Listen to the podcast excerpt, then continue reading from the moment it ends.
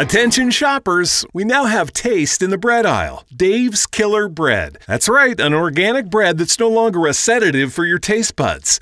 Dave's Killer Bread is on a mission to make the most of the loaf, to rid the world of GMOs, high fructose corn syrup, and artificial ingredients, and plant the seeds of good in all that they bake. Killer taste, killer texture, and always organic. Dave's Killer Bread. Bread amplified. ¿Sabes? Soy ya un Golden Retriever con cana, ¿sabes? Cuando lo veo así como con más cara.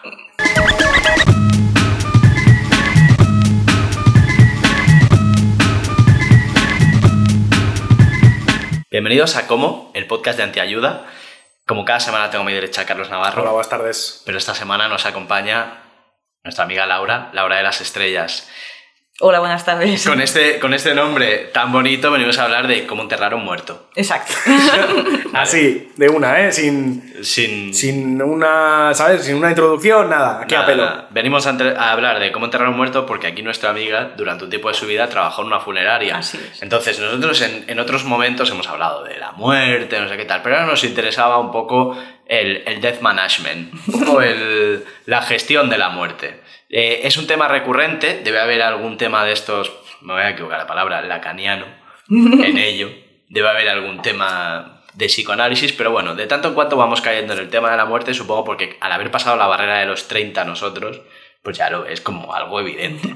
Bueno, pero también plan. es, el- es uno de los grandes temas de la vida. al final, Exacto. Si te habla de la muerte. Es verdad. Ha parecido como si yo me he inventado hablar de la muerte, ¿no? Lo dices, como, lo dices como somos una gente tan elevada que hablamos de la muerte, que Sí, es en plan. Porque la gente está hablando de otras movidas. Claro. No, no, no, No. no, perdonad, perdonad. Sí, ¿no? No, pero como sociedad es verdad, en general, la occidental, que hablamos po- poco de la muerte es un tema como tabú. Sí. Mm, lo pienso desde que murió mi abuelo, que fue la primera persona querida que, que falleció así en mi, eh, en mi entorno, que mm, cuando estaba en la UCI yo pensaba que raro que en los hospitales no haya un lugar para morir en paz. O sea, que te tengas que morir en una cama separada de otra cama con una cortina, la familia allí o en un box.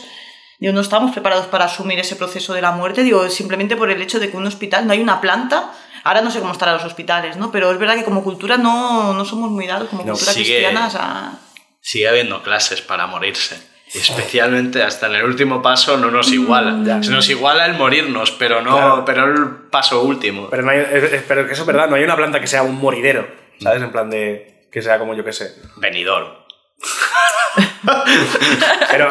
Sí. O sea, sí, la gente de, de Benidorm se muere, pero no van a morir normalmente. Normal- o sea, van con un poco de margen, unos años para disfrutar y tal, pero no van en plan. Estoy a punto de morir, me voy para allá. A ti te gustaría como en la sabana, ¿no? Que se quede más rezagado de la tribu y que se te coma. Si tuviéramos un depredador sería así. Esto, pero institucionalizado, con algún tipo de, de animal grande que se alimente de yayos. Es como, ¿has visto que en, en, en Matadepera han vuelto a traer el halcón para ahuyentar a las palomas? Que esto Sí. lo hicieron hace unos años y ahora han vuelto a hacerlo. Pues son tan pijos, pues Matadepera es, una- es el pueblo con más renta o el segundo, ¿no? Del universo. No, de, de España. Para mí se acaba el mundo ahí. Joder. Eh, da igual. En Matadepera es el pueblo, el segundo pueblo con la renta por cápita más alta de España, creo. Y eh, cuando tienen problemas con las palomas, en vez de eh, coger a un pavo con, un- con una escopeta, cogen un halcón. Pero eso se hace. Tiran, tiran de cetrería. Sí. Pero no es tan raro esto, ¿eh? No es el único pueblo donde se hace. No, ya imagino que no. Sí. Pero entonces tú, tú propones que quizá hubiera un halcón. Muy grande. un halcón- grande que o sea, se llevara quizá una berrapaz más grande. Claro, ¿no? como el, el- como el pájaro del trueno ese de los indios, ¿no? Que era como un águila, pero muy grande. Sí. Pues eso, que de repente tú vas andando por el campo, tú a tu edad, 75, 80 años, de paseo por el bosque y de repente. ¡Uepa! Ven acá para vieja. Sí. Y ya. Vale. Y de repente, si no vuelves a tu casa, ya todo el mundo asume que se te ha llevado el. Voló y, di- y dicen, voló. La abuelita está en el cielo. Pero, pero ¿de qué manera? Claro. Claro, pero tú piensas que luego lo- en algún lado hay que soltarlo. Venidor. Y no es bonito. Y no va a ser bonita esa caída, te quiero decir. Hostia. Pero sería como muy español que de esto se encargara un quebrantahuesos y que el nombre viniera no de quebrantar conejos. Sino, Una, limo- una limoche. me gusta, me gusta. Bueno, no sé si me gusta tanto. Vamos a por la primera pregunta, ¿no? Eh, Que ya más o menos hemos introducido. ¿Cómo se muere uno? Pues, pues de, hay de muchas maneras y mm, no te lo planteas, ¿no? Yo cuando empecé a trabajar en la funeraria ves realmente mm, la diferencia y cómo es verdad que parece un tópico, pero que la, la manera en que la que mueres es un reflejo eh, por lo general de tu vida, ¿no? Que te puedes morir acompañado, muertes de gente muy joven inesperadas, muertes incluso de neonatos, Mm. muertes de gente que, que se mueren solos y que nadie reclama. mm, y, y, de, y de muchas maneras, de muchas, o sea, es como, es como la vida. Hay muchos, muchos tipos de, y formas de morir. Ahí a vosotros llega el detalle de cómo ha llegado el finado, de qué le ha pasado. Mm, por lo general, no directamente, pero bueno, como está muy vinculado a la recogida del cadáver, porque cuando una vez que una persona fallece, a partir de ese momento ya se encarga la funeraria de todo lo que es el movimiento de- del difunto. Claro, depende de dónde lo encuentren, eh, de las causas por las que haya muerto, de dónde haya muerto, etcétera, pues algo llega siempre. Sí que es verdad que cuando están en el IMELE, que es el centro este de autopsias, por muertes que puedan ser violentas o inesperadas que se tienen que, que estudiar, sí que esto ya es más, es más confidencial. Pero algo sí que llega más que nada porque si te llega el aviso de, de alguien que ha fallecido, tú tienes que activar el, el servicio de recogida de la persona difunta o de traslado, más o menos... mm, Sí, sí. ¿Cómo, se- general. cómo se hacen llamar en el argot? ¿Hay algún tipo de argot? O sea, algo así como las Bene Gesserit. o algo. ¿Qué? Son los funerarios, los Son los funerarios funerarios. que se encargan por lo general de todo el proceso. Los funerarios no es un poco nombre de banda latina. Joder, si llevan un tipo de. Una bandana Van de un color. negro. No, pero, o sea, ¿cómo, ¿cómo se llega a trabajar en una funeraria? Eso me interesa mucho. O sea, el tema de tú vas, te presentas a una entrevista, o sea, tú ves una, una oferta en InfoJobs. No fue así en mi caso, pero sí, me presentó una oferta, en mi caso era para hacer de tramitadora, de gestionar todo lo que es los papeles y gestionar, ya te digo, desde el momento en que alguien tiene que, o sea, dar el aviso para hacer la recogida, a hacer el papeleo para poder proceder al traslado de la persona, todo. Vale, o sea, tú no, tú no tocabas fiambre. Yo no los tocaba, pero Ni- los veía. Los veías. Claro. La oferta te la presenta la parca. Llega a tu casa y dice, no es tu día. Pero No vengo a por interesa". ti, pero tengo esta oferta que te puede interesar, ¿no? No, tío, pero es en plan, joder, yo me, yo me haría un planteamiento, sí, es en plan, encuentro una oferta de una funeraria y me presento y me cogen, yo sería como, wow. Trabajo para toda la vida. En plan, te imaginas, wow, trabajo estable por fin. no, pero es en plan, joder, es, es un curro que, yo qué sé, ta- hay que mentalizarse un poco también, ¿no? Sí. Por eso. Sí, sí, sí. A ver, a mí en un principio, en un primer momento no me... A ver, los ves ya arreglados, rara vez los podía ver en otro, en otro estado. Pero yo antes de trabajar en la funeraria, cuando había algún entierro o algo, siempre iba a la sala de, a la sala de velatorio donde hay la, la, la exposición del cadáver y de a raíz de haber trabajado en la funeraria ya, ya no, quiero, no quiero entrar. Yo prefiero recordar a la persona tal y como la pueda recordar y porque ya no veo la persona, ya veo eso, es un cadáver, un cadáver, un cadáver. mm, Sí. Sin más. Siempre hay O sea- una interpretación del, del tanato práctico con el cadáver, ¿no? Y nunca se acerca a lo que tú viviste, ¿no? Mm, sí, eso por un lado, y luego por otro lado sabes que, bueno, que esa persona pues la han tenido por cuestiones sanitarias y por todo lo que se hace, pues esta preparación que se hace del cadáver y no, la idea ya no, no, Ya, ya. ya no me gusta, no me gusta porque mm, sé lo que se tiene que hacer y no, no es una cosa agradable ¿Cómo para se mí. prepara un cadáver? Pues en condiciones normales, por llamarlo de alguna manera, eh, se hace lo que es un taponamiento, Vale. sobre todo de las vías respiratorias, para que no si queda algún tipo Ah, Hace de... ruidito, ¿no? No, el tapona... Bueno, sí, hace cruje, cruje. cruje, cruje. Da mucha, a mí me da mucho repelús. Luego lo que se suele coser la boca para que no se abra, sobre todo cuando una persona ha fallecido pues en condiciones normales, si se puede se, se man- intenta mantener la mandíbula a posición que no se quede muy abierta para luego no tener dificultades, también la posición del cuerpo para luego cuando hay la rigidez poder mantenerlo. Eh, también en situaciones, por lo general, se suele mm, punzar y, y vaciar todo líquido interno que pueda quedar, también para evitar que esa persona se hinche durante... Claro, tú lo tienes ahí expuesto. mm, Claro. Ahora la verdad es que se va muy rápido porque uf, una persona se muere y al día siguiente han hecho el entierro y la han enterrado casi a la tarde del día siguiente, ¿no? Pero sí, se suele hacer un tipo de preparaciones, el maquillaje y el acondicionamiento, pues si va vestido o va amortajado o si la persona, la familia decide que la caja esté abierta para que las personas que vayan a visitarlo lo puedan ver o deciden la caja tapada por lo que sea. ¿Qué piensas de vestir a los muertos? Me resulta curioso. ¿Hortera alguna vez? ¿Qué pregunta es esa? Mm, no, pero a veces sí con curiosidades familiares, ¿no? Que te puede quizá no chocar, ¿no? Porque claro, en esos momentos la despedida, mm, cada familia la quiere hacer, o sea, lo más personal posible, ¿no?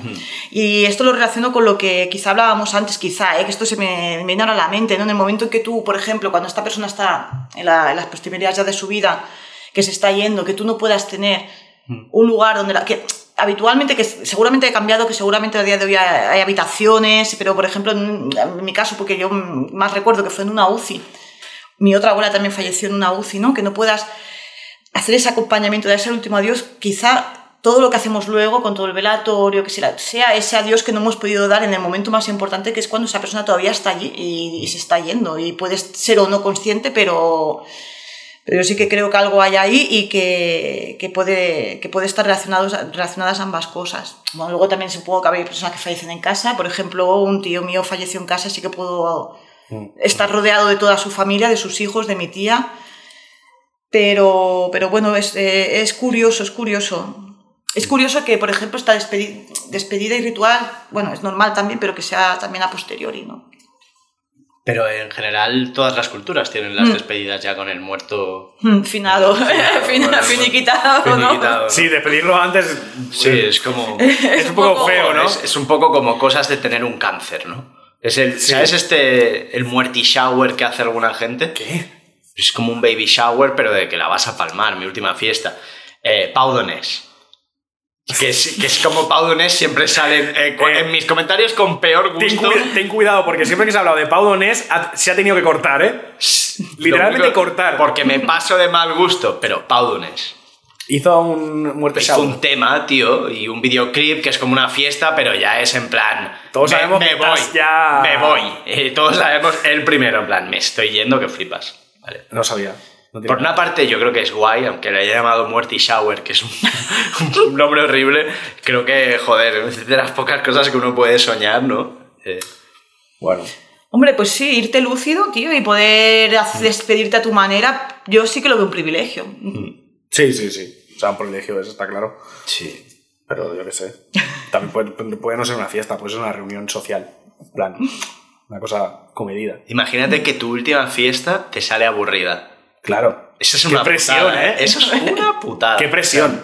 En plan, como- O que alguien se emborracha mucho y te- hay que cuidarlo. Sí, joder. En plan, que el que, se está muriendo, so- el que se está muriendo soy yo. Sí, no. Y toda la Hostia, peña que ahí te- con un pavo borrachísimo tirado por el suelo. Que te roben el protagonismo en tu muerte. y Claro, claro, eso no O se sea, controla. Es, es que es fuertísimo, ¿eh? Es que- O sea, hay gente muy narcisista. ¿Te imaginas? Una persona que va, pero ya va en plan de, me voy a llevar toda la- todo el protagonismo de esta Sí. fiesta. Voy a salir de un pastel. De hecho, no, hay, un dicho, ay, perdón, hay un dicho que dice, el muerto de... Siempre quiere ser el muerto de todos los entierros o Sí. siempre algo así, ¿no? Pues el, el típico, ¿no? Madre mía, tío. Es que en España se entierra muy bien. Tú En España sí. En España se entierra muy, muy, muy bien. Y mucho- yo creo que por consiguiente puede haber muy buenas fiestas. Además, es un pueblo muy fiestero y podría ser capaz de desarrollar una muy buena fiesta de premuerte. El Muerty Shower. Claro. Podría. Tiene, tiene como los elementos para poder generar eh, Sí. la nueva cultura de la, de la muerte, ¿no? Claro, tiene la, la calidad de duende. O sea, para poder. Muertes con duende. Muertes con duende. sí. Eso, es lo que, eso es lo que pides tú, ¿no? Muertes con duende. Sí. Ok. ¿Cuáles te parecían? las- o sea, cuando hay una muerte, ¿cuáles son las que se viven peor en un, en un tanatorio? ¿Por el ambiente o por la que se lía? Porque Hombre, a veces te debe liar. Todas, ¿no? Mm, No. No, no te Toma creas. No, se- eh, habrá gente ahí en plan, no, pues que sea buen- bien muerto. o bien Hay, muerto. hay muertos de primera y de segunda, afirmo. Bueno, más allá de las clases también pues puede fallecer una persona de 93 años que ya la pobre, la ya sabes que le va a sobrevenir y sabes que ha llegado su momento, ya ha vivido su vida y tal.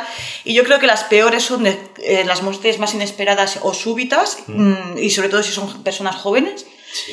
Y luego cuando hay conflicto familiar. Cuando hay conflicto familiar eh, es difícil porque entonces surgen de nuevo todos esos conflictos a la hora de tomar las decisiones que se tienen que tomar sobre esa persona que ha fallecido. Y yo no lo he vivido, pero una compañera sí pelea hostia limpia en el sanatorio de con dos, Eso me dos parece- eso me parece una hermanos, falta de o sea, respeto. Por las otras personas que también están despidiendo a sus familiares en las otras salas. Yo no lo he vivido por suerte. A mí la violencia ¿Por física, la pelea física. Porque esto cuando tú has dicho que la funeraria se hace cargo desde el momento en que la persona muere. Es la funeraria la que te llama y te dice, yo es que no he tenido que hacer nunca los No, te papeles de llamas, No. llamas tú a la funeraria, claro. Puede ser que, que haya pasado un domicilio Mm. y puede llamar la familia cuando se entera. Claro. que cuando por se lo general se muerto- enteran. Claro, cuando se encuentra el muerto es cuando dicen, pues hay que llamar. Cuando hace esta cara, ¿no? Claro. En ese... ¡Ay, la tía Remedios! Ya, pues ahí llama. Ahí yo, claro, vale. Claro. Vale, vale, vale. Ahí sí, pero me refiero. Una vez tienen ese aquello, pásate más tarde. Tienes todo el tiempo del mundo, no es. Pásate cuando o sea, quieras, pero esto empieza a oler ya. Porque, bueno, porque hay que hacer pues toda esa serie de papeles y hay que escoger la caja y todas esas cosas que salen a Es hacer. que también un cadáver, o sea, ¿cómo morimos? Morimos, o sea, al azar. Entonces, eh, puede ser eso, eso, en un domicilio, en un hospital, y tal, pero que todo eso es el curso, dijéramos, entre comillas, normal, más estándar. Pero claro, también te puedes encontrar un muerto en el campo, como se han encontrado, o Claro, una ahí- persona de sobredosis en un parque. Ahí tiene que entrar la un justicia. asesinato, por ejemplo, que se haya producido en la calle y que tengan que ir, exacto. Claro. En, en- en un ambiente laboral, en la construcción, también Buah, puede haber. desastre. Claro. Y entonces hay muchos, muchos lugares. Entonces el aviso te puede venir de diferentes, de muchas diferentes partes. Entonces, pero bueno, a, a veces os llega antes el muerto que la familia se entera, ¿no? Y coges el teléfono, señora. Puede ser, Mm. puede ser en la minoría de los casos, ¿no? Pero puede ser en casos que a lo mejor, bueno, ahora lo estoy diciendo también por la prensa, ¿no? Por un vecino, ay, pues que aquí huele mal, tal, se encuentra una persona difunta que llevaba X tiempo difunta y no, por lo que sea no hay familiares que ese cuerpo lo reclamen y...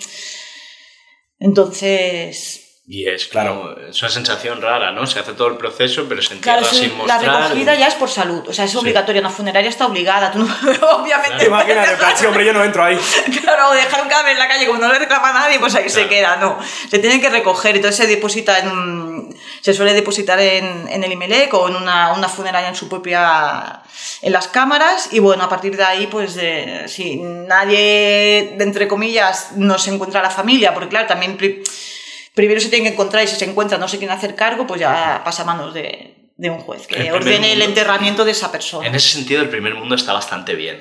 Yo tengo un tío que estudió en Pakistán y él cuenta que por las noches pasaba un camión a recoger muertos. Rollo, Joder. de estos países en que hay mucha gente y la gente se muere en la calle. El, el- el carro de los muertos de los Monty Python. Ya está. Nada. Si, si una cosa funciona, ¿para qué cambiarla?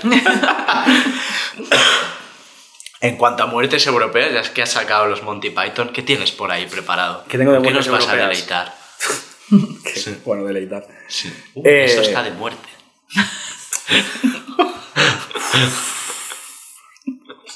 No hubo más.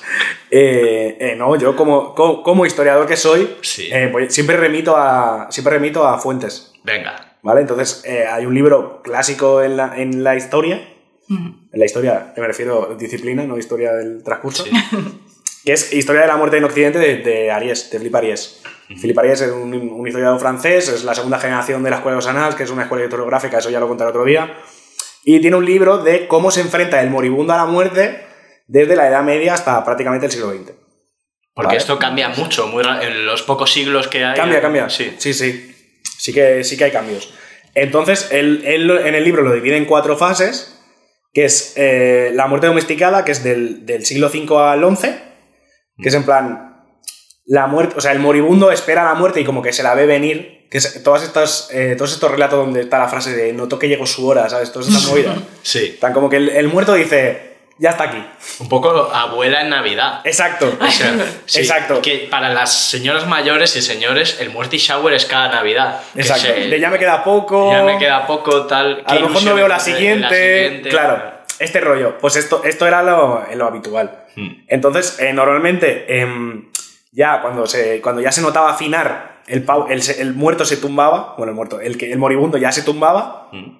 y eh, iba la familia, estaba con él y tal. Y va Vale. cura, ¿no? También un poco a poner Sí, sí, orden claro. ahí. Pero sin, pero sin drama. O Mm. sea, todo plan. Era como lo acompañaban, sin Mm. más. Sí. ¿Vale? Esa es la primera. Claro, en un mundo súper creyente, como era hasta hace tampoco tanto, 50 años, es como normal. Lo jodido es ahora, que parece que no lo aceptamos, ¿no? Claro, claro, eso es, eso- es uno de los cambios, por ejemplo. Ajá. Claro, en este, en este punto de la muerte domesticada es como que la muerte es una cosa natural, de, de- Sí. inherente. Y, y que, bueno, pues te- tú la esperas y dices, bueno, pues ya está, hasta aquí. Te tumbas así boca arriba, normalmente con los brazos en cruz y a- Hasta que le llame el señor. Exacto, literalmente hasta que te llame el señor, exacto. Y están ahí tus, eh, tus sobrinos y tus primos, pues por ahí mamoneando y ya está. Y era entre ellos. eh. Siempre una buena ¿Te reunión. imaginas? Sí. Como en una boda. No, tampoco tanto, joder, había cierto respeto. Entonces, del siglo XI al XIII eh, es lo que, lo que llama la muerte propia, que es como que ya se entiende del todo que la muerte es el destino eh, natural y colectivo de la humanidad, Mm. ¿vale? No, perdón, me he equivocado. Se que se pasa de eso Sí. a otra cosa, que es a la preocupación por eh, tu muerte, concretamente. O sea, antes, lo que he dicho antes, antes la muerte se entendía como una cosa natural que era de toda la humanidad y que era lo que había y ya está. Y ahora se introduce la preocupación de tú, de tú como muerto, ¿qué te va a pasar? Vale. ¿Vale? ¿Podemos especificar más? ¿Dónde Sí. voy a ir? Sí, sí, sí, sí. Significa, ¿no? Claro. Eso. Sí. O sea, de una salvación general si eres cristiano a un juicio en concreto a tu persona, a ver qué te pasa a ti como cristiano. ¿Vale? Que, em, que esto es eh, todo el rollo. De hecho, en el siglo XII o XIII es cuando, cuando aparece el, el purgatorio como, como sitio. Como concepto. Sí, porque el, pur- o sea, el concepto de purgatorio no es desde el inicio del cristianismo. Se introduce en esta época porque, como el juicio no es inmediato, Ajá. o sea, tú cuando te mueres no te juzgan, te juzgan en el fin de los tiempos. Entonces tu alma tiene que estar en algún sitio hasta que llegue el fin de los tiempos y la segunda venida de Cristo y todas esas movidas. Esto es cuando empezó a haber gente que discutía sobre el sexo de los ángeles, ¿no? Monasterios. Y que empezó Sí. a liarla. En vez de practicar una religión normal, empezaron a pensar de más. Claro, es que al final, si tú introduces la temática del juicio Ajá. y lo emplazas en un momento concreto que es el fin del mundo, cuando no es el fin del mundo, Ujú. los muertos tienen que esperar en algún sitio a ser juzgados. En una estación de tren o algo así. Purgatorio. Yo me lo imagino el ¿Y qué es el, qué es el purgatorio? Por eso, por eso. Pues el pero, que es pero que si yo me lo imagino, se parece a una instalación de AENA. El purgatorio. Es tú- tú- Es ¿tú la cómo te lo T4, imaginas? Es la la T4. T4. Es la T4.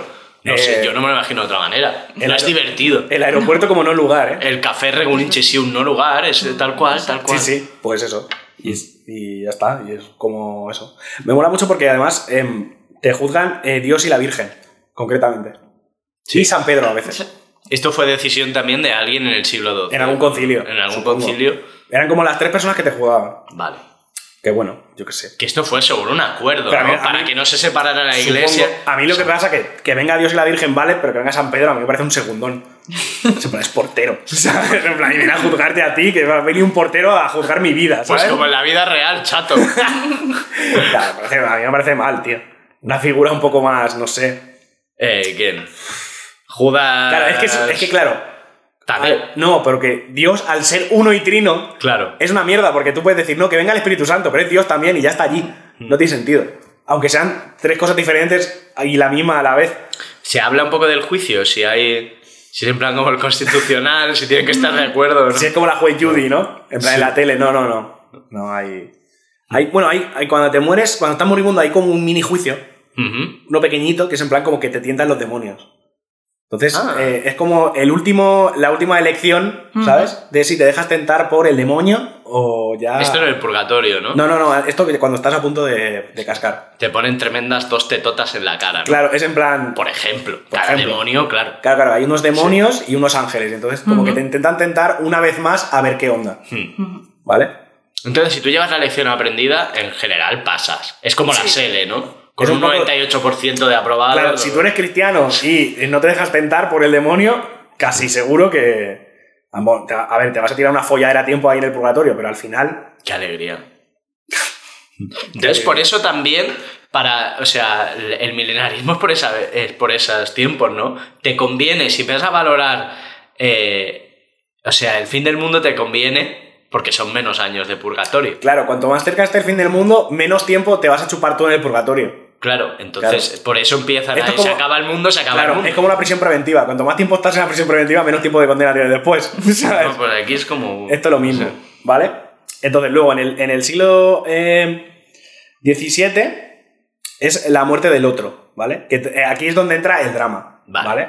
Entonces aquí eh, ya se empieza a aceptar menos la muerte y ya no es una cosa tan familiar y se convierte como una disrupción de la vida normal. Esto ya coincide con el humanismo y todo esto. Sí, ¿no? Vale. exacto, es un poco ya ese rollo. Esto ya te suena, ¿no? Esto ya es lo que vives ahí en, en el tanatorio y tal. sí, Claro, ¿no? o sea, esto aquí eh, sigue habiendo gente alrededor del moribundo, pero ya se le, se le añade pasión, en plan llanto, gente ahí rasgándose la vestidura, ¿sabes? Dolor y todo esto. Un poco... ¿Aparecen las procesiones en esa época? No, no tiene nada ¿No? que ver las procesiones. Bueno, yo qué sé. eh, quizá yo me refiero a la procesión moderna, en plan sevillana, en plan llanto, en plan... En plan... No, no, no, ¿No? Tiene, no tiene nada que ver. yo qué sé, llorarle ahí... eh. Pero esto, es, pero eso es otra cosa. Esto es la muerte y eso es. Ya, ya, pero bueno, también es en Semana pero eso es Santa. la muerte de Cristo. Sí, Claro, pero la muerte de Cristo no es una muerte normal, es como una supermuerte. ya. Ya, pero quizá esa Es como manera- la muerte en mayúsculas. Sí, es como, Claro, ya, es como la Los muerte. ángeles muerte. Claro. Sí. Eh, entonces, no, yo a mí no, no lo sé si empiezan aquí, tío, las procesiones. No sé, pero... Sí que como creo- una manera barroca de vivir la muerte, ¿no? Sí que creo que, que es el siglo donde se hacen las tallas estas mega locas, ¿sabes? Sí. De, la- de los cristos mega realistas llorando, Sí. pero no sé hasta qué punto tiene relación, yo qué sé. Bueno, yo por si te atrevías a tirarte el pisto, pero como hoy te has puesto en plan historiador, no Claro. En plan, mantengámoslo científico, ¿no? Entonces, en, e- en este momento es cuando el, el testamento, Sí. que el testamento antes de esto era como, era como una carta un poco de perrofla, Mm. en plan de ponían ahí pues, sus sentimientos y su y lo que querían, pero en plan Porque nadie tenía un puto duro. Claro, Claro. claro, tío, había gente que tenía dinero. Pero básicamente, pero un testamento, pero se repartía normalmente entre los hijos y ya depende del sistema legal que hubiera en cada país, pues de una manera o de no, o de otra. Entonces, aquí pasa de ser eso, como la cartita de quiero que seáis todos felices, quiero mucho, tal. Ahora se empieza a hablar de pasta, ¿sabes? El, el difunto empieza a especificar qué pasa con sus propiedades terrenales y dónde van. ¿Vale? Vosotros agradecéis no dedicaros a esto, ¿no? Porque ya sería un mega follón. A todo lo que son los testamentos, Claro, todo- todo esto ya no, queda para es los notario. notarios, sí. Pero ¿quién paga el entierro normalmente? A ver si puede la familia. Claro, ¿no? Pero la familia es un... co- ¿Quién de la familia? Porque a la que hay tres hijos, Pero eso ya cada una, tío. o vosotros no os metéis o dais un número de cuenta y decís, no, si sisplau, tarja y yo. Pasa y- No, eh, que- a ver, sí. pues pasa la factura que la pague alguien, le da igual, ¿no? aquí entra también la variable esta de los seguros de, de Sí. muertos. Como decía mi abue- mi abuela, los muertos. Los- Claro, te- los, te a los muertos. clásicos muertos. Sí. Claro, eso se ha perdido ya. Los Que- 17 no entierros que pagó tu abuela. Exacto. Sí. Durante la vida, si no suele ser, por ejemplo, el cónyuge o no sé. O bien hacen el ingreso o bien hace- se les hace el cargo. Mm. Y entonces cuando habláis del, del precio de la caja y tal, esta es muy bonita, tal, pero se va diciendo el precio, es muy bonita, 3.000 euros. Hay como tramos, va Mm. por tramos. O sea, tengo, la- da- tengo datos, ¿eh? Yo de esto. Sí, Sí, sí, acabo esto. Es verdad que hemos acabado la cuarta fase Claro, de... queda una fase. estabas atenta, ¿no? Y la cuarta fase. Queda una fase. encuentros, Que encuentros. es, la, que es la muerte vedada, que es la de nuestro siglo ya, del siglo XIX y XX, Sí. y extrapolable al XXI porque Philip Arias creo que se murió. ya no puedo continuar. Claro. claro. Le, le faltó un siglo. Sí. ¿Vale? Entonces, entonces ya en, en este, en esos siglos ya se desliga de lo público la muerte y ya te vas a morir a un hospital, nadie te ve, se oculta que la gente se muere y ya está, ¿vale? Entonces, eh, pierde todo lo que tenía de familiar y se convierte en algo que provoca indiferencia o que es horrible. So- Sí. Es como las dos opciones. ¿Sabes? Es en plan, o, te- o se muere alguien, te da igual, o se muere alguien, joder, qué pena. Sí. Pero no es en plan, hostia, me ha dado un poco de pena. No, no hay... No, hay extremos ya, ¿vale? Entonces, eh, aquí Aries lo que dice que es le- el, que el, el punto importante de esto es el hospital, ¿vale? Mm. Porque el hospital es eso, una zona- un sitio apartado donde te echan a morirte, Sí, ¿sabes? Entonces, eh, lo que dice es que la muerte es una irrupción de la alegría de vivir y se desplaza, y se desplaza de la vida familiar y social. ¿Sabes? Porque como es una cosa que, que te, te jode la vida, digamos, entre comillas, sí. te lo porque- echan lejos para que no te afecte, en plan, para que no te moleste en tu, en tu vida familiar. Yo voy a teorizar sobre el siglo XXI. Venga, dale. En el siglo XXI, eh, directamente lo que estamos expulsando es un paso más allá, que es la vejez. Fíjate, en las ciudades más gentrificadas no ves viejos. La premuerte, afuera. Hombre. Pasea por Londres. Pasea por el centro. No hay viejos, tío. No hay viejos. Los viejos viven en otro sitio. En el concepto del moridero este que me estaba riendo un venidor, un Florida en Estados Unidos. Sí. Curioso. Mm, Podían ser incluso las residencias. Claro, Los- las residencias. las Sí, es un poco. sí. Al final es un poco el mismo concepto. Mm. Es en plan, una persona mayor que te. Por ponernos eh, filosóficos, te recuerda a la muerte que está cerca Sí. y no sé qué, y al final eh, es, una irrupción, es una disrupción en tu vida porque tienes que estar atento que no se te muera el abuelo. Claro. Tal, pues lo echas en una residencia y ya. Sobre todo con el culto a la juventud que hay. El culto a la En- juventud. En el mundo del Botox no tiene sentido ser viejo, ¿no? No tiene sentido, ¿eh? No tiene sentido, ¿eh? tiene Ya, ya, ya. sentido. Es que me queda un poco como que no tiene sentido Sí, ser viejo. O sea. Pero es un poco así, es como que. ¿Por qué eres viejo? Pudiendo pagar para no serlo, ¿no? Bueno. Sí, sí, pero es raro. Por eso los viejos están en un mundo. Están en, están en el limbo, los viejos, fíjate. Si el cielo es morir ahora, los viejos están en una especie de limbo. Ya están, ya están en el purgatorio. Sí. En plan, ya están, con- Algunos, están contando cuando ya. eres un viejo pobre, vives una vida de purgatorio. En plan, días que se repiten ahí. Yo- Ser racista yo- con unas. con una, una persona que te cuida es un poco eso. No te queda nada más. Es bastante triste. Bueno. Ser. Sí, a ver, se podría decir que los abuelos, la tercera edad no está en el foco de. Te voy a decir una locura. Te voy a decir una locura. A ver. O sea, sí, la tercera edad está como mientras tenga- estén fuertecitos para votar y tal, están ganando mucho dinero, pero hay como dos terceras edades. Hay una mega guay de 60 años que llegan de puta madre, pero la, la chunga, cuando uno es viejo, no mola y no interesa. Y da la impresión de que igual que les ponen gafitas de realidad virtual a las gallinas para que vivan en un corral, pronto le pondrán gafas de realidad virtual a los yayos para que no molesten. Teorizando, ¿eh? Y Pero- podrán, elegir eh, qué ver. Sí, En plan, quiero ver el pueblo en el 36. sí. Sí, sí, Cosas sí. así, ¿no? Roleplay, En plan, quiero matar milicianos. quiero matar milicianos, algo así.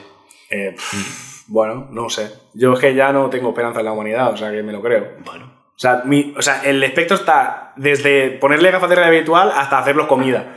Hasta hacerlos soy green. O sea, para mí, cualquier, cualquiera, cualquier posibilidad de esas es, es válida. Y todo lo que hay en medio. O sea, en plan, usarlos para hacer energía como en Futurama, por ejemplo. ah, es verdad, sí. O sea, todas estas cosas para mí pueden ser factibles en algún momento, la verdad. Sí. ¿Cuántos años creéis que vais a durar vosotros? Yo espero que los menos posibles. Yo, según la carta astral tibetana, hasta los 77, si todo va bien. Sí, está. Está, está Joder, que clavado, ¿eh? Perdona, ¿y esa certidumbre? eh, ¿qué, qué tipo de paz mental te da? Bueno, no, no, no, me da- no, es como una anécdota, ¿no? Pero yo no creo que dure mucho tampoco. No, no te ves. Longeva, no, sobre todo por el tema de la alimentación y la sociedad en la que vivimos, que se ve que ingerimos como lo equivalente a una tarjeta de crédito en plástico cada mes o cada dos meses, ¿no? Y los cánceres, como están a la orden del día, no, no me veo longeva como estas abuelas de 87, de 97 años, de ciento y pico. Yo, hay una locura, o sea, por una parte tengo la impresión de que me puedo morir pasado mañana, pero por otra es en plan, si no, 120 años, ¿por qué no? O sea, cuando Claro. pienso lo que, lo que duraba el abuelo de mi abuelo y lo que duró mi abuelo, digo, Claro, ¿por es que se pone una balanza. Los, los avances en medicina, que Claro. eso va a alargar la esperanza de vida al final, como ha ido alargando y tal, con eh, que, que a lo mejor por salir a la calle ya te comes un cáncer, ¿sabes? Entonces, es como, ¿qué va a ganar? ¿La medicina o el cáncer? Bueno, Hostia, hostia, pero es que hay ciertas revoluciones en la medicina heavies que de repente nos plantan en 120 años claro, con una jubilación larguísima, o no. pero ya sabes, ya sabes que mi máxima es vivir lo menos posible. Pero ese es tu object appetit. Claro. Estoy lacaniano hoy. Ya, ya, ya, eso, bueno. Oye, eso es lo que... Me gusta porque Laura cuando ha dicho eso ha hecho así como para atrás, en plan, ¿qué es eso? ¿Qué asco? No, no, que, perdona, que tú eres licenciada en, en En filosofía. filosofía. Ya, ya, joder. Tocamos, tocamos un poquito de. Lacan. Tenía un profe que era lacaniano, que pertenecía a la escuela. Y te tocó. Te tocó a un niño. Y me tocó. Te lo juro que le iba a preguntar. en plan, Me tocó como profesor. ¿no? Vale, vale, vale, vale, vale. se- no hizo nada raro un día, en plan. No, no. No hizo algo como para que Isabel Cochet le haga un documental. No, no. Esa verborrea escondía. No, pero me acuerdo que me tocó también en antropología cultural de primero y dijo, es curioso como... Bueno, porque de pronto saltaba de un tema a otro, se quedaba en silencio.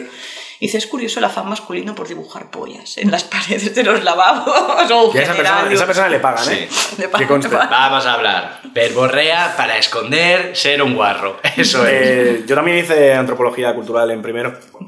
Es, eh, eh, tenía tan cruzada la profesora que le mandé un mail muy pasivo-agresivo una vez ¿Mm? Y, me- y me contestó que, eh, que más me valía cuidar, cuidar el formato de los mails o íbamos a tener un problema. Me, cae bien tu profesora. yo te lo A mí no, a mí no. Vale, tampoco, tampoco era tan pasivo-agresivo al final. No te Bueno. puedes pasar. Era un poco, había, No había una nota de examen que no me había dado y yo le dije, bueno, ¿qué? Bueno, ¿qué? No le, no le dije, bueno, ¿qué? Pero fue como, me gustaría darme la nota ya, pa- más estudiar para la recuperación, porque he suspendido seguro. Mira, hablando de la universidad y volviendo al tema, te voy a explicar. Muertos en la universidad. Sí, bueno, yo muertos en la, en la universidad coincidí con dos. Yo con ¿vale? ninguno.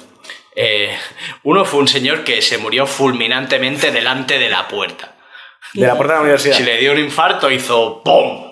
Y se quedó ahí y cayó redondo, ¿no? Claro, porque hay que recordar que en mi universidad eh, había una carrera para viejos. Sí, la mía también. Vale, pues esto se da más. Pues, pues claro, esto pasa que, dando cuando hay finados, ¿no? Este era Palmo. Luego otro, y quizá ya lo he contado aquí porque me da la impresión de que ya he contado mi vida entera.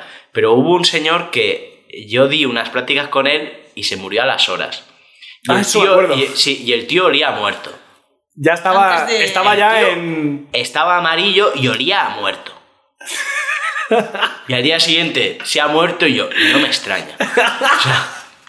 Diciéndose lo que te lo estaba diciendo, ¿no? En plan, ya. O sea, el tío me dio una práctica de equilibrado de. de- siempre me acordaré de esa práctica, Hombre, claro, claro. porque hay un punto de, de equilibrado de ejes y fue lo último que Y luego se saltó el eje. Sí, y luego. pff, de locos. En Eh, mi- Y te juro que esa es la. O sea, yo ya he vivido pues entierros, incluso entierros fatales, es enterrar a gente joven que son fatales porque son entierros multi- multitudinarios y horribles. eh, mm, gente mayor y tal. Pero esa experiencia, estar tan cerca de un muerto, mm, no me la quito de la cabeza. Pero no estaba muerto, técnicamente. No estaba muerto. técnicamente no estaba pero muerto. Estaba muriéndose. Está- Ya, pero... Es que lo está enfocando como estuve al lado de un muerto y no. Mira, Estaba, estuviste al lado de un moribundo no, en todo estaba- caso. Exacto, sí, sí. Claro, no es lo mismo. pero es que la gente huele a muerto, tío. Pero tu vecino, tú- tu no te- vecino huele a no, muerto. sí, tío. Carlos, tu vecino huele a muerto y no está muerto, está muy vivo el cabrón. No, pero es que no, no es el mismo pestazo, es otro. Hay un, hay un punto dulzón en la muerte. Ah, ¿Tú, tú estás diciendo que sí? ¿Tú, ¿Tú has sentido alguna vez ese olor a decir, esta persona se está muriendo? Yo. mm, el olor me. mm, no lo he vivido, pero sé a qué tipo de olor te refieres, como Mm. dulce. Sí. Un olor raro, dulce, el raro. Eso es. como fermentado. Te Fermento yogur. eso es. eh, esto que hay dentro de nuestro cuerpo apagando las luces, ¿eh? En plan. Hay un bedel. es- es- hay un bedel. Hay un bedel apagando luces. El ¿no? bedel del cuerpo diciendo, señores, tal. Chapando. Fallo multiorgánico. Eh, no, tío, pues en mi, en mi carrera también había. También había de estos. eh, aula huerta se llamaba, o algo así, o Universidad de Talabasto, una movida así. Y que había señores mayores. Y normalmente no eran excesivamente mayores, pero había uno que sí. Hmm. Y eh, nosotros estábamos preocupados de que se muriera en clase. Porque de repente, como se, que se quedaba muy quieto, ¿sabes? Y entonces veías a toda la clase mirándolo en plan, ¿se ha muerto o sigue vivo? Y alguien hacía como ruido para ver si se movía y se moría muy como, "Uf, vale, vale, ya está. Pero no se, no se llegó a morir, creo, en clase. ¿Tú tienes conocimiento de cómo entierra gente en el mundo? En otros sitios. Yo lo que sí que. mm, Bueno, sobre todo los entierros tibetanos, ¿no? Que son como muy. mm, representativos de una cultura que, bueno, pues a la gente, a las personas difuntas, aparte de que hay todo lo que es el. Si la persona es practicante de- del linaje del budismo tibetano y tal, el, Ah, el Bardo Todol, que es el libro de los muertos. Pensaba que porque- te decía practicante de esa gente que te pincha en casa, ¿sabes? practicante. te lo juro que por un momento me quedaba en plan, "Pero, que esa, esa religión específicamente a los practicantes le tiene como un... Perdón, perdón. No, pero por eso lo, mm, lo relaciono con la premuerte de este señor, que es, que es como, como que si fuera un proceso, ¿no? Porque aquí vemos, ya se ha muerto, se ha muerto. Uy, perdón. Se ha mu- Problema. No hay, no hay un antes, hay como un punto, ¿no? Que tenemos la, la- esta cultura tan cuantificadora y de Sí. definir, y no lo vemos como un proceso. Sin embargo, por ejemplo, según el budismo, el linaje del budismo tibetano, pues hay, después de que el cuerpo ya no funcione, Sí. hay tres días más en los que el espíritu, por decirlo de alguna manera, sigue vinculado a través de las funciones de los sentidos con el cuerpo. Y por eso le recitan el Bardo Todol, que es el libro tibetano de los muertos, porque entienden que al recitarles eso les pueden ayudar a alcanzar el, el nirvana o el estado de búdico, o la luz clara, el estado de luz reconociendo que están en ese bardo, en ese estado intermedio, Sí. lo que podría ser el, el purgatorio. Y también me ha parecido curioso lo que mencionabas antes, porque según este libro también te aparecen primero las deidades pacíficas que te acompañan y luego las deidades airadas, que se podría ser equivalente a los ángeles y los demonios ¿no? que te pueden tentar en el último momento del último viaje ¿no? de esa persona. Y ahí lo que hacen es, pues tiran a los cuerpos a un monte, a un, un monte donde, bueno, que suele ser el cementerio donde hay varios, varios cuerpos y los, les cortan la- los tendones con, con un gran machete o no, de armas no conozco, ¿no? y los dejan ahí que se los coman los buitres, todo lo que es la carne, que despiecen la carne pues unos buenos días y luego van a recoger a su cadáver, machacan los, los huesos hasta convertirlos en polvo lo, no sé si lo mezclan con champa, que es como cebada, o con otro tipo de, quizá, de, obje- de elementos rituales, y los meten como una figura. Y esa figura pues la depositan en algún sitio pues, que consideren de especial, bueno, un sitio que pueda ser sagrado, un sitio de, de poder especial. Yo me los imagino metiéndolo en un Funko Pop. bueno, a todo Tiene llegaremos. la ¿eh? cabeza tan grande que cabe muy bien. Un Funko Pop de Batman, ¿no? A todo, a todo llegaremos. Es que, que no me extrañaría que se inventaran urnas con forma de... Pues aquí va mi pregunta. Vale, eh, yo soy un budista tibetano, afincado en el Valle Occidental. El típico. Me muero. Ujú. Quiero que se me entierre así. Esto como... No puede ser, porque por sanidad no. Lo que sí que pueden hacer es respetar, por ejemplo, lo de los tres días, ¿no? Mm. O, por ejemplo, hay una asociación que es de raíz budista que trabaja para respetar los derechos de las personas budistas an- antes de, de que venga el momento de la muerte. Por ejemplo, si están en una UCI o gente con cárcel terminal. Y luego también hay los testamentos vitales. Hay una asociación que se llama Derecho a Morir Dignamente, que también ha sido una asociación que ha trabajado mucho por la legalización de la eutanasia y y ahí tú puedes hacer tu testamento vital y decir, bueno, si a mí me pasa esto, quiero que se proceda así. Si a mí me no, no es un testamento así material, sino de, de- de que tú puedas hablar por ti mismo en esos momentos y también si te quedas, por ejemplo, vegetal. Pues no quiero que se me mantenga Sí. artificialmente con vida, por ejemplo. Y todo eso se está trabajando, pero es muy, es muy incipiente. Claro, no también- es una religión minoritaria, bueno, religión, por llamarlo religión, Sí. pero es una, de esto muy minoritario. También te digo, en el Valle Occidental no hay buitres. A ver cómo, a ver cómo te las apañas. Pero hay bastante jabalí. Es verdad. Pero jabalí no respeta los huesos. ah, ¿ahora qué? Ya, ya, ya. O sea, no hay... Para un Zoroastra no hay ningún... eh, O sea, no. No hay figurats en España, rollo.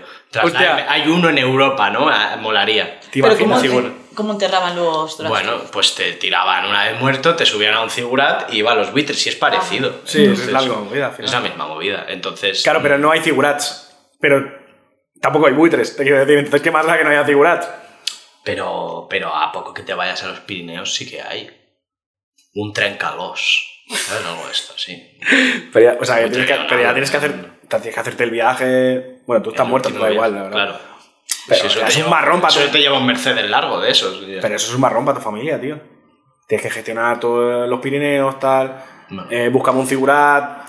Bueno, pues una plataforma así un poco alta, no sé qué. Se complica. Lo que está claro es que sí que es verdad que el entierro está intrínsecamente vinculado a la sociedad en la que tú te desarrollas. Porque Claro. en el Tíbet tiene todo el sentido del mundo, que ahí, que están a bajo cero todo el año, que hace un frío que, que lo Claro. flipas.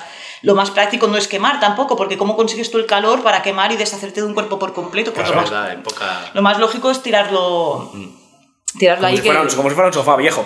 Como, Es verdad como que fuera la tele. mi abuelo siempre hablaba de los entierros en Almería en los años 40 y en verano. En una fosa, ¿no? En la tapia del cementerio. No, no, no, y- pero sí que se trabajaba mucho. El velatorio de- del muerto era una cosa que duraba días, que sí, Sí. que era más cercano a eso.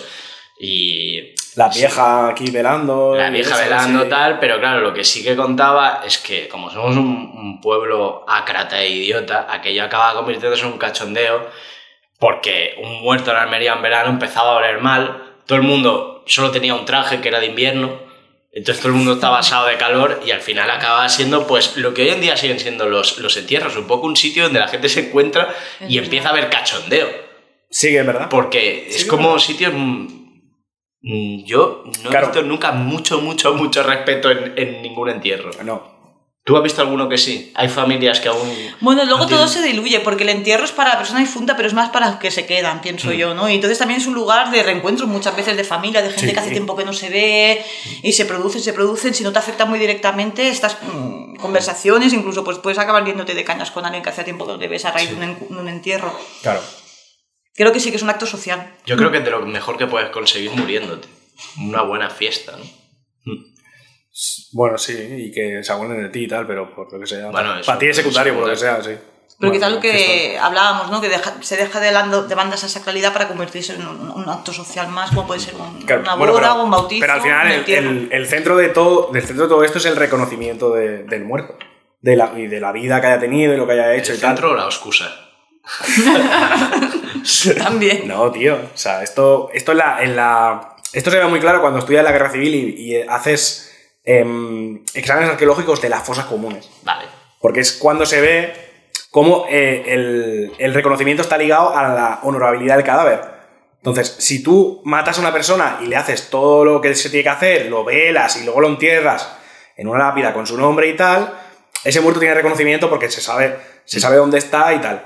Pero el, cuando tú lo metes en una fosa común y lo matas y lo pones en una posición indigna, además, y cosas así, lo que haces es quitarle el- la honorabilidad después de muerto. Vale. Y muchas veces se encuentra, en las fosas de la guerra civil, se encuentran muertos en plan, pues en posiciones feas, en plan como así como con el culo en pompa, cosas así, que se hace precisamente para eso. Mm. Es un poco... Claro, pero eso lo entiendo en procesos violentos, pero en una muerte nuestra, sí. Hombre, no, no vas a ver, a propósito, estaría feísimo, ¿sabes? En plan, se te muere un colega y ponlo así como, no sé... No.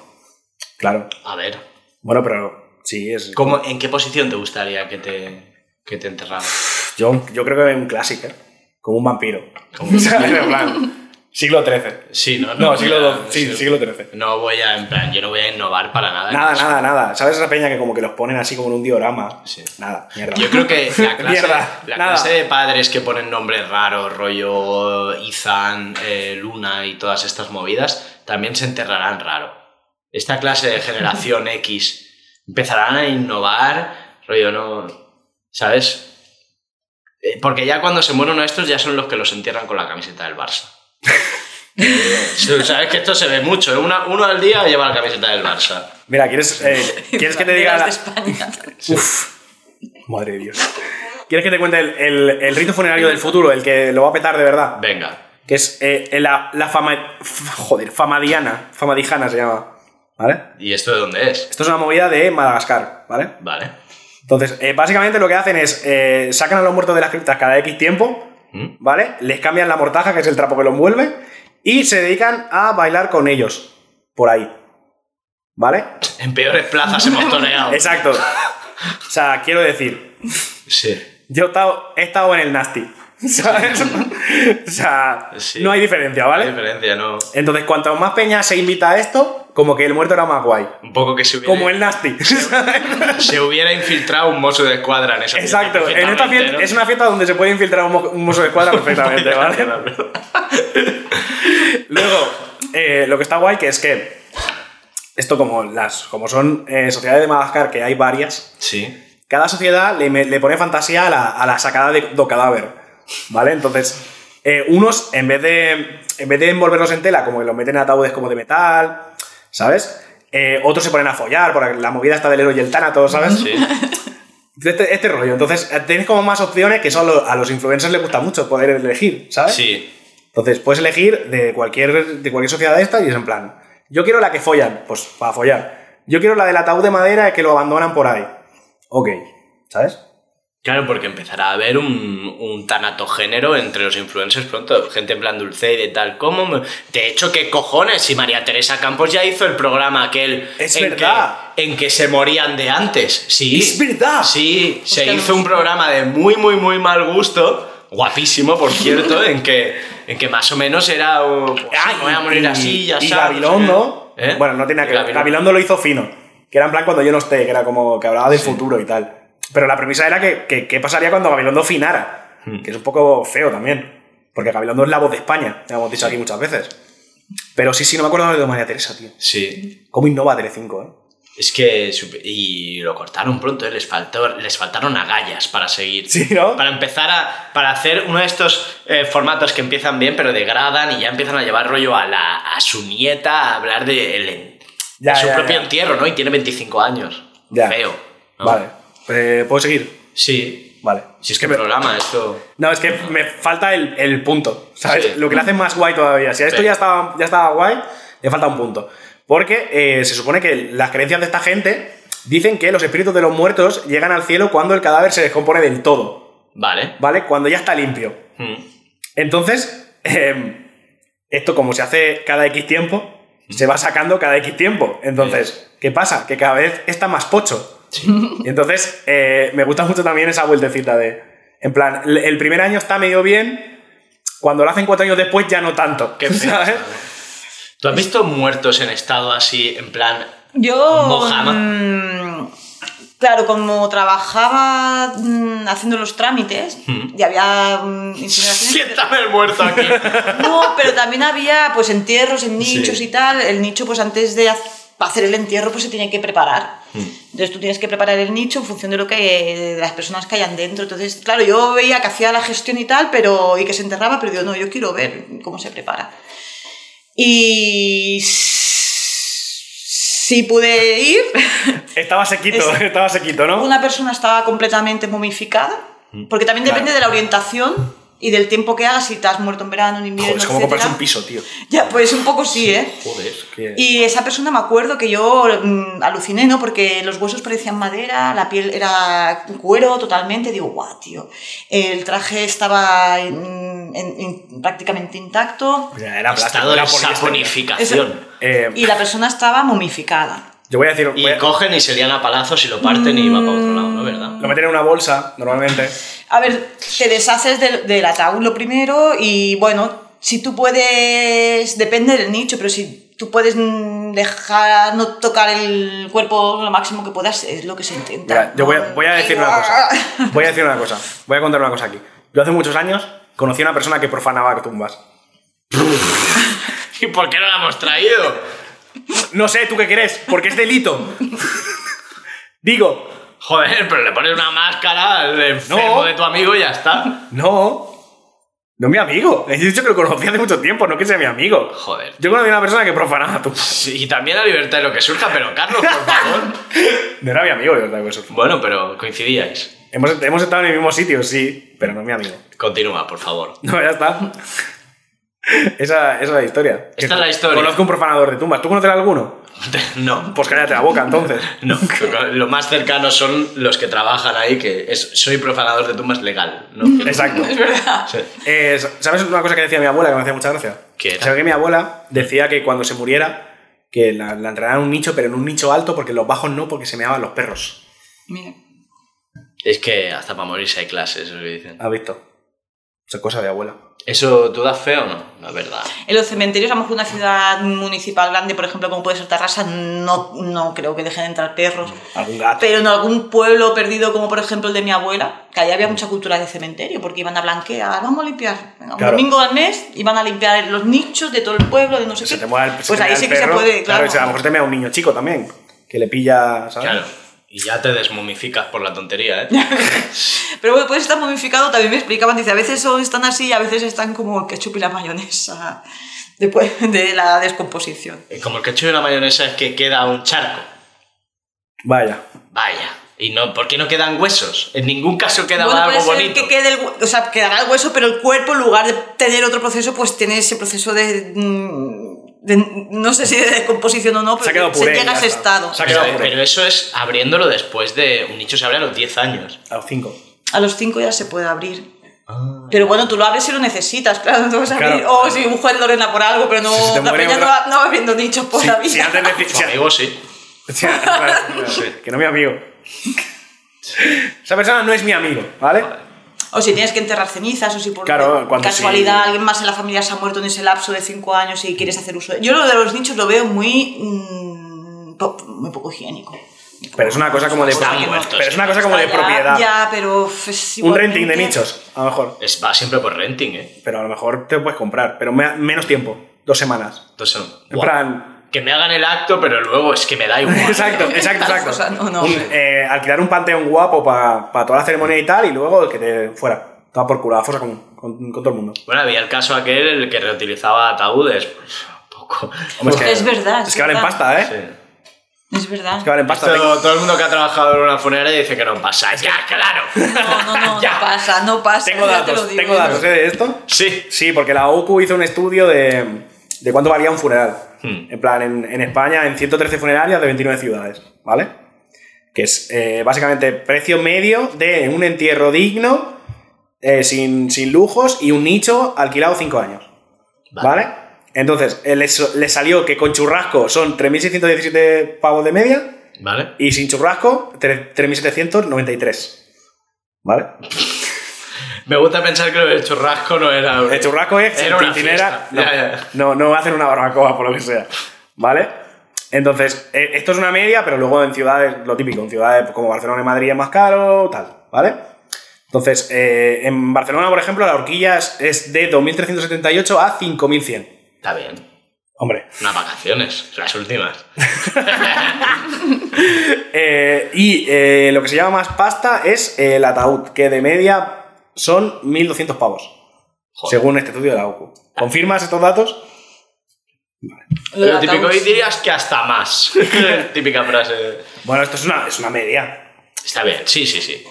Bueno, no sé. 5.000 pavos, tío. Si tienes. Si te mueres de viejo es una vergüenza no tenerlos. Ahora he sido como muy. Todos esos viejos pobres que... Claro. Eh, muy bien. Muy bien. Muy bien, es una persona súper comprensiva, Carlos. Ya. La verdad es que no sé de qué he me quedado, sorprendo. He quedado de muy idiota. Eh, vale, pero todo esto del dinero, ¿por qué venía? El tema no era este, estábamos hablando de. Porque momias. has dicho lo de, lo de reutilizar los ataúdes. Y Sí. he dicho, porque vale mucho dinero. Has dicho, yo tengo datos. Lo has dicho tú. Claro. Los datos, la Claro, data. Por eso. Vale, Y reutilizar. eh, lo había enlazado de puta madre y tú lo acabas de joder porque lo he tenido que explicar. Vale, muy bien. Pues yo me había perdido. Tengo un tema que me interesa también. eh, los mausoleos. ¿Esto cómo va? O sea, ¿Qué onda? ¿qué onda? Los mausoleos, de, a lo mejor de un cementerio. Sí. Pongamos, o- por ejemplo, que yo soy eh, de la etnia romaní. Tengo un mausoleo. ¿Esto cómo va? O sea, tú, se te planta alguien ahí y dice, desearía construir un mausoleo. Es que creo que están limitados. O sea que no. Y yo nunca he vendido un mausoleo. Y, una, y en la tumba una vez. Pero es muy caro. Y suelen ser, las familias ya los tienen de, De antes. de antes. De Claro. Mm. Es que de, de- obra familiar. Nueva, un mausoleo de obra Bueno. nueva. Claro, con lo que han subido eh. los pisos. Claro, eh. Sí. es que ya no te dan hipotecas a plazo fijo, además, que es una movida. Y en estas así grandes, porque en nuestra ciudad básicamente los mausoleos lo tienen pues gitanos o familias de esas que tienen su nombre en una calle o en una fábrica. Exacto, sí. Exacto. Vale, son esos dos, ¿no? Entonces, eh, ahí básicamente es abrir y ir echando peña. Hay como un agujero y... No, No, tío. no, ahí los suelen, suelen haber más dicho- nichos disponibles. Hay o nichos, sea de- que hay nichos, o sea, el vacío. mausoleo es como, el- una, es como una estructura y dentro hay nichos Vale. está, como está planteando el rollo familiar, pues a lo mejor yo que sé, tiene ocho nichos y solamente hay tres. Mm, ocupados. Solo hay tres inquilinos. vale. Claro. Inquilinos. Claro. Y me pregunto también a mí misma si incluso pueden existir mausoleos que contengan la fosa común de la familia en su propio Sería- ámbito. Seguramente se- es verdad. sí que exista. Porque es verdad, yo veo algunos de, de los de las familias estas de- del nombre, ves como una tumba muy grande. Ahí, pero esos son... No, pero a veces hay tumbas grandes que dentro tienen pequeñas tumbas separadas. Cuando es una Sí. cosa así muy grande. Y lo que sí que sé que preparar tumbas es, Claro, hay que acabar. es jodido, jodido. Sí, es un Hay que claro, no es un- hay que es un currazo, encofrar. Es un currazo. Claro. Hay que cofrar, claro. Claro, claro. joder. Que hay un punto en que podrías decir, podrías hacer una piscina de puta madre. Hay un punto, Vale. hay una línea muy fina en el que el agujero pasa de puede ser una piscina o Es Una más- tumba. Una tumba, sí. hay un momento en el proceso que tú puedes elegir. Madre mía. Mm, Eh, no. ¿Quieres que te cuente más cosas de muertos? Porque claro, mi, mi- mi- mi trabajo final de máster es sobre fosas comunes y represión y tal, entonces eh, eh, tengo conocimientos de cosas. Está bien. Por ejemplo, había un bar, ¿sabes? Que en Montjuic está el cementerio Sí, y luego en los 60 había, había chabolismo, sí. ¿vale? Barraquismo, perdón. Había un barrio dentro de la zona de Montjuic que se llama Damun la Fosa, que significa encima de la fosa. ¿Dónde te crees que estaba ese barrio? Adivina. Tú conoces que en el Cairo, desde hace muchos años, hay gente que vive en el cementerio del Cairo. Sí. Pues entonces. Ya, pero eso, eso con las Olimpiadas lo veía que hacía feo, ¿sabes? Y en el Cairo de, de momento no hace tiene falta pinta. Olimpiada. Hace falta una Hace falta una Olimpiada de Cairo. Bueno, en el Cairo lo están haciendo mejor. Que están construyendo una ciudad al lado del Cairo para ser la capital. Han decidido renunciar al Cairo. Lo Han detesto. dicho pasando. Sí, sí, sí. O sea, en plan ¿Serio? Brasilia y tal cual. El Cairo es irresoluble. Una Otra nueva, ¿no? Otra nueva. Joder, es como de pijo cuando se. ¿Sabes? En plan, lo típico, se le rompe algo a un pijo que puede arreglar. Sí. Pero decide comprarse uno nuevo, porque ¿para qué? Es que hacen falta. Pues es lo mismo. Es Esta- que Se me ha roto la ciudad, dame otra. Esto suena contro- controvertido, pero hay sociedades que en un momento de su historia necesitan un megalómano para poner orden. La democracia está bien, pero a lo mejor fases de megalomanía. No puedo estar de acuerdo, no puedo estar de acuerdo con esa O sea, a lo mejor el concepto sí, pero ideológicamente te en cuesta. plan, que todo bien, pero un Ceausescu que te haga un- una cosa gigante allí, Sí. guapísima, ¿no? Levántame un edificio aquí. ¡Pum! No, no. Sí, no. La verdad es que no. Y ya está. Muy bien. eh, tengo. La última pregunta sería. ¿Cómo entierras un podcast? Es decir, si nosotros nos morimos. Porque el problema es cuando uno, cuando uno genera contenido es que es como que no tiene fin. Cagada. Es un MMORPG. ¿Vale? Entonces, ¿cómo le darías muerte a un programa de radio eh, amateur? Mira, ahora se me ha ocurrido, ¿te acuerdas? Bueno, no sé si os suena el equipo este SETI que mandaban señales. Ah, sí. Pues una radio que reproduzca un ordenador al Eternamente. cosmos eternamente el podcast, o quizá lo que haría es guardarlo todo en un pendrive, en una caja de estas del tiempo. Sí, y metérmelo en el culo. Cuando me entierren, por favor.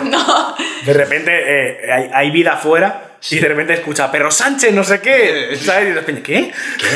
Eh, no, mira, yo tengo, tengo un ejemplo.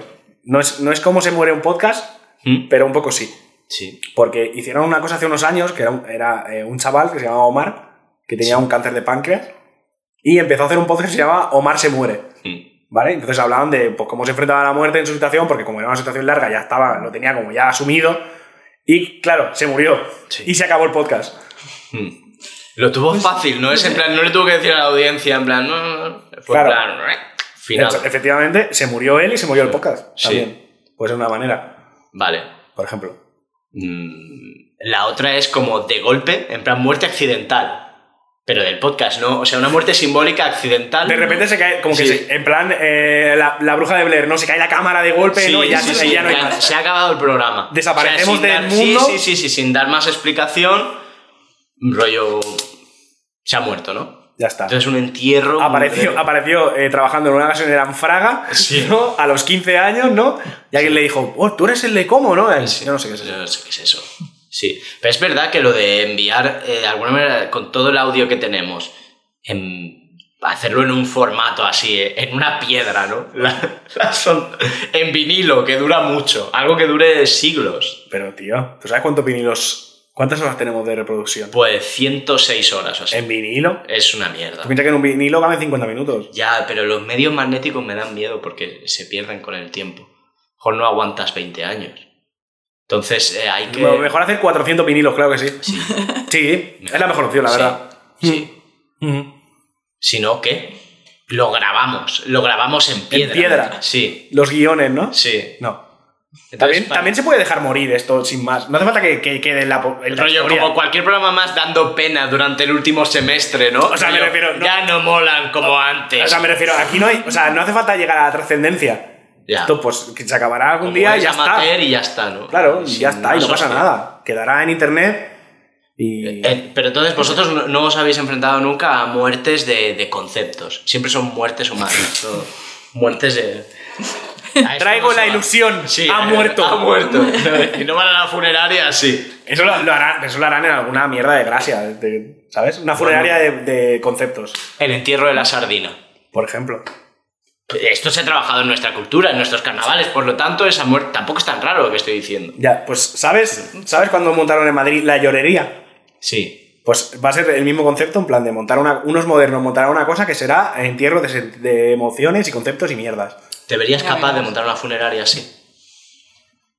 Mm, creo que no. Lo ¿No? que sí que me vería capaz es de montar eh, un negocio de despedida, por ejemplo, ahora que se incinera mucho, pues con las con las cenizas, porque tú puedes, ahora se hace mucho de que si velatorio, que si no sé qué, pero tú puedes decir, bueno, yo incinero a esta persona y a posteriori es cuando hago toda la, la despedida, me salto el velatorio, me salto la ceremonia, me salto todo, todo eso y yo lo hago a mi manera. Eso Vas a sí. un local de estos con piscina de bolas, de estos que los polígonos industriales. ¡Buah, buah, buah! ¿No molaría? Pasa que yo supongo que por cuestiones de sanidad no sería muy viable, ¿no? Ya. Pero si nadie se entera que hay, hay cenizas, pero... ¿Y no molaría que te incineren y convertirte en una granada de gas lacrimógeno para una mani en Urquinaona.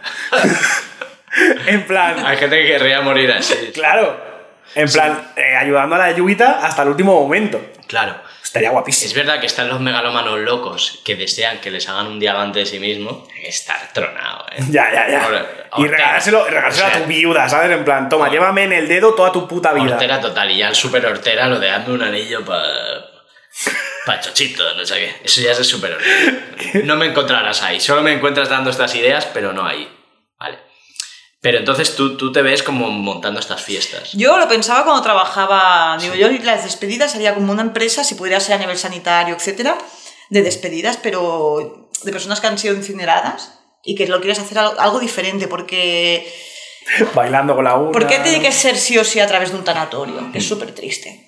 Realmente súper frío y la gente va, a veces hay gente que "Ah, me pilla lejos, compromiso, pues bueno, tú haces Ya. el proceso, decir, bueno, esta persona ha fallecido, mm, se incinera y una vez que ya tienes tú las cenizas, pues haces la celebración o despedida que tú puedas considerar libremente. ¿Y tú qué te recomendarías para ti misma? No. Un- A ver, a mí me gustaría que me incineraran Unos y... No, yo ¿No te- no quieres los buitres? No, no quiero los buitres de, de momento, pero... Hay que me enterraran en, en el monte o algo así. Nada Pero y luego el festival. Nada. Rollo, cinco, bueno, tipo días, de, festival. cinco días de rave. Que te lleven a tu Tomorrowland, ¿no? Y te echen allí así. Esto sí que es muy típico, ¿eh? Lo de. Lo de que te llevan a un Lo festival. de ir a. Es como de peli indie, ¿no? Del, festival de Sundance. Yo me enfadaría El un tipo poco, ¿eh? Bueno, los típicos vídeos estos que, de América Latina que les bailan perreo a los difuntos, que ves a la chica encima cuando son, por ejemplo, o han sido narcos o algo así. No sé si sabéis estos Sí, vídeos a sí. los que son a veces algunos muy desagradables. ¿Ves? Yo quizás si lo del diamante lo veía Hortera, esto no. Esto me parece. Esto me encuentra Ah, ahí vale. como divertido.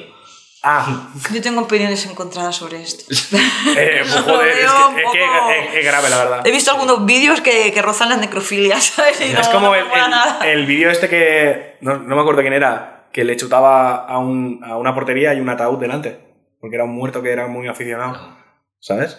Ya, es que hay celebraciones Es que rarísimas. eso ya. No, eso no es de recibo, tío. Bueno, a mí me hablan, a mí me hacen la coña lo de que me, lo de que me meterán en un barco y me enterrarán como un vikingo. Ostras. Ahora que Claro, en un en un kayak, kayak. me meterán en un kayak, así cerrarán y, y luego una vela, o sea, una, una flecha. Qué vergüenza. Qué vergüenza. Voy a ir en un kayak. Un- bueno, yo qué sé. No, no, vale, vale. Bueno, es bonito Es también. bonito, solo que contamina. Claro, es que es plástico, ¿no? Al Sí. final. Es verdad. Bueno, Eh, ¿Quieres que cuente la última anécdota sobre muerte? adelante si, te- si- si es que estás en tu salsa. Y lugo ya. Sí, la verdad es que, Sí. por lo que sea, la muerte. Te has animado, ¿eh? Es que me. Es que por lo que sea, pensar, pensar que me voy a morir me ayuda a veces. en plan de. No pasa nada. No si de pasa aquí, de aquí nada. Estás ya muerto, tranquilo, te van a dejar en paz. Tú toda la puta vida al purgatorio. Porque claro, al purgatorio. El purga- no, al limbo. Mm. Toda la vida al limbo, porque al limbo van Los, los niños sin bautizar. Y yo, no, Exacto. y yo no estoy bautizado.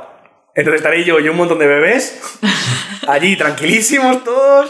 En un líquido amniótico enorme. Claro, ¿no? flotando en la nada, ¿sabes? Perfecto. Porque, Carlos, perdona que te interrumpa antes de esta anécdota, pero quería haceros una pregunta si Adelante. procede. O sea, ¿vosotros creéis que hay algo más, más allá de la muerte? ¿Hay vida después de la muerte? ¿O qué creéis que hay después de la muerte? ¿O nos morimos y ya está? Buena pregunta, ¿eh? El zoroástrico. A ver. ¿Quieres empezar tú? Yo lo tengo, yo lo tengo claro ya. Yo. Yo voto a no. Creo que. Yo voto que se apaga la luz y a mimir. Es jodido, pero creo que, que es muy. que somos carne, ¿eh? Y que se apaga la luz y no. Sí, sí. Cero Ya espiritualidad está. vas a encontrar. Por eso vivo tan. Por eso la gente me dice que, que voy por la vida como que me suda la polla, porque es que hay un punto en que yo esto sí que lo percibo de. Ah, o sea, lo dices tú y la gente te lo dice y todo bien, ¿no? Pero lo digo yo y es esa terapia, Carlos, no estás bien, no sé qué. Tío. que no, no voy a ir a terapia.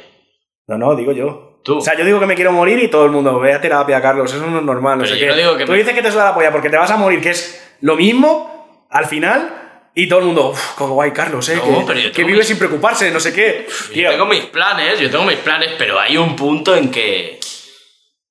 finaré. Sí, claro. Pero además, además es que hay muchas cosas que no están en mis manos, ¿eh? Es jodidísimo. Ya, tío. aunque te joda. Sí. Porque sé que te jode. No, no, no, lo acepto bastante, soy bastante estricto en eso.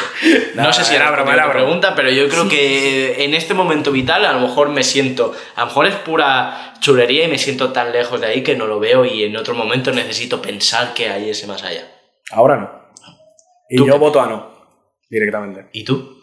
Yo sí platónica, yo sí. Yo creo que, mm, que sí. Antes y después, que estamos en ese, en ese ciclo, ¿no? De, El, el rueda- eterno, el- el retorno que decía Nietzsche, ¿sabes? Estás ahí y siempre en otra persona. ¿Crees que has sido otra persona en el pasado? Yo, francamente, sí. Es que a ver, la idea de la reencarnación es una idea que tengo innata desde que era pequeña, siempre lo he creído natural y mira que he ido a un colegio de curas, ¿eh? Y sí, incluso otras dimensiones, otras, no solamente esta que conocemos, y sí, sí, sí. A mí, a sí mí que me gusta creo. pensar que si existe la reencarnación, yo antes era una persona igual de ceniza que ahora. en plan, una persona del siglo XIV, en plan, joder, qué mierda, otra vez a la iglesia, me cago en todo. Un cuadro de Goya. En plan, joder, hasta ya otra guerra y ahora me, ahora me han llamado a combatir, me cago en la puta, ¿sabes? Así. Yo, entonces sí te acepto la reencarnación. Y que sea como un linaje, ¿sabes? Que solo tengan eso en común. Que sea una persona como extremadamente negativa. Joder. Eso me molaría. ahí te, compro- te compro la reencarnación ahí. Si es para ser otra persona con ya movidas de ser buena gente y tal, no me interesa. La verdad. Sí. Entonces, ¿quieres que cuente mi anécdota de, de muerte y cierramos? Exacto. Cierramos, eh, cuidado. Eh, Cierria. Em, eh, la- en la discoteca donde yo iba de chaval, ¿Mm? eh, una discoteca de Barcelona, eh, delante construyeron un tanatorio ¿Mm? y me parece como eh, el, el- el ciclo perfecto, ¿sabes? En plan, en una manzana tienes todo lo que significa la vida. Sí. En plan, la diversión y la muerte. Y entre media una superilla. Y entre medias, una superilla y gente borracha en el suelo. Ya. Me parece como una metáfora perfecta de la vida. Este es de los mejores sitios para morirse, la verdad, Pueblo Nuevo en Barcelona, ¿eh? Con el Sí, sí, sí. de- La verdad que llega rapidísimo. Yo me había hecho muchas fotos con la tienda de, de lápidas. que La que hay... O sea, Sí, buah, es que es guapísimo. Es que el género lápida me gusta. Pero bueno, mm, más allá de eso, no sé. ¿Tienes alguna cosa más que comentar o ¿Quieres decir algo más? no? No. Pues dejemos morir este programa. Adelante. Muchas gracias. Eh, descanse en paz este programa. Descansa en paz. Hasta la semana que viene. Hasta la semana que viene.